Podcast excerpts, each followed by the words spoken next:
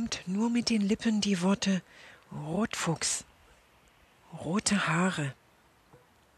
Es spricht die Worte nicht aus, immer wieder nur rote Haare, Rotfuchs. Dieses Mädchen steht hinter dem Trainer. Die anderen können es nicht sehen. Es starrt zu Yolanda herüber, während die versucht, den fiktiven Punkt in ihrer Kür zu halten. Yolanda spürt die Worte dieses Mädchens. Sie muss nicht herüberschauen. Sie fühlt, wie es ruft Rote Haare.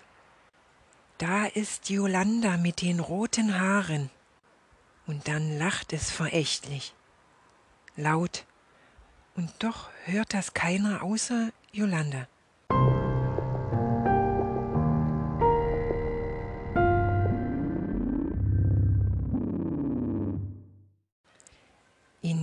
Hallen die Worte wieder.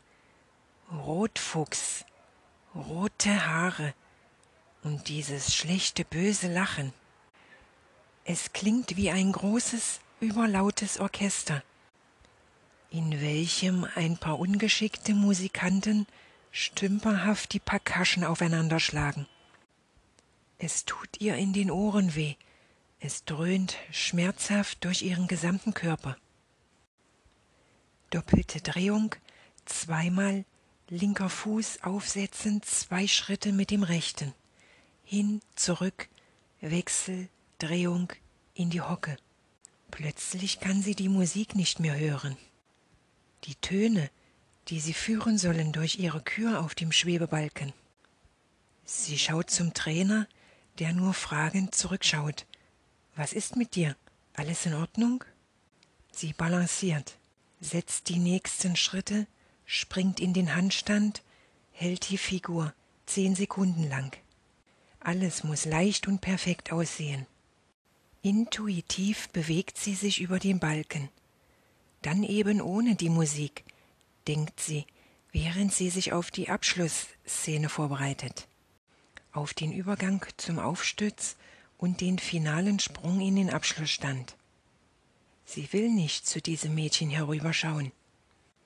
Sie spürt, wie es förmlich schreit. Rotfuchs, Rotfuchs, Rotfuchs. Für eine Hundertstel Sekunde nur schaut sie doch zu ihr. Auf einmal ist der Punkt verschwunden. Sie kann ihn nicht mehr finden, nicht fixieren. Sie ist jetzt orientierungslos. Der Schwebebalken unter ihr vibriert. Sie spürt seinen Halt in ihren Füßen nicht. Wo ist dieses warme, vertraute Gefühl hin? Die Sicherheit, die er ihr gab, auf fünf Metern Länge und zehn Zentimetern in der Breite. Sie nimmt Anlauf. Zwei, drei, vier, fünf Schritte, ihr rechter Fuß tritt ins Leere. Dann prallt sie mit dem Schambein auf dem Wettkampfbalken auf, fällt wie ein Stein auf die Matte.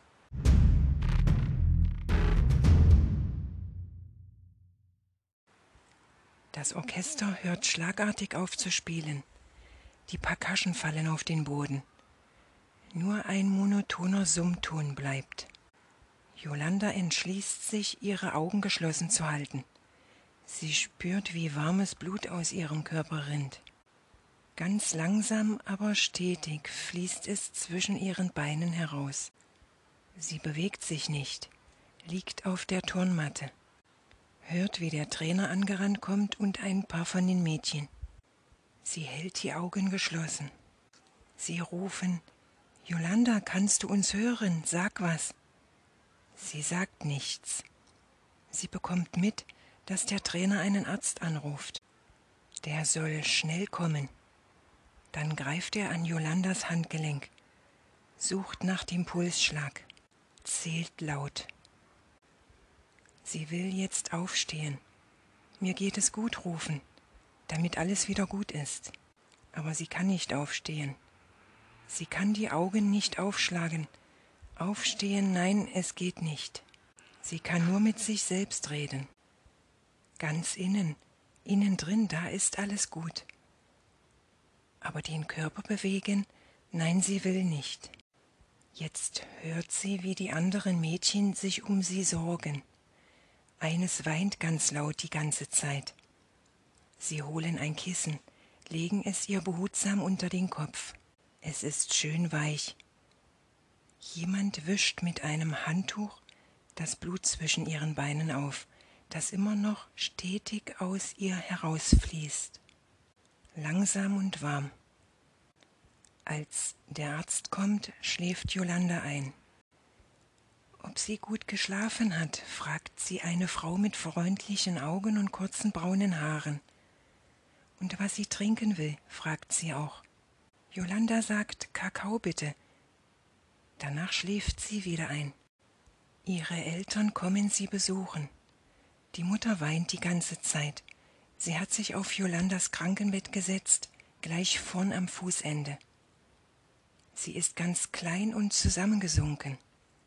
Sie flüstert mit dem Vater, schneidet einen Apfel in Stücke, ganz ordentlich in vier fast gleiche Stücke. Das findet Jolanda lustig. Die Eltern merken nicht, dass sie längst wach ist. Die Mutter holt die Kuchenform von zu Hause aus ihrer Tasche. Sie hat Jolanda ihren Lieblingskuchen mitgebracht. Schokodunkler und heller Teig werden ineinander verrührt. Das macht Jolanda am liebsten, wenn die Mutter am Wochenende einen Kuchen backt. Dann fragt sie Jolanda, ob sie den Teig rühren will. Sie nimmt dann den ganz großen Löffel aus dem Fach über dem Ofen, füllt damit den Teig in die Form und darf ihn dann auch in den Ofen schieben. Und heute kann sie ihren Lieblingskuchen im Krankenhausbett essen.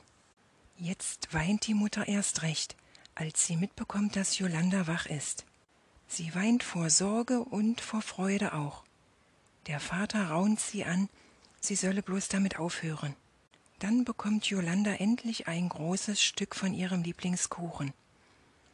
Und die freundliche Krankenschwester schiebt ihr so ein kleines Brett vor ihr Gesicht. Da steht eine große Tasse drauf mit warmem Kakao.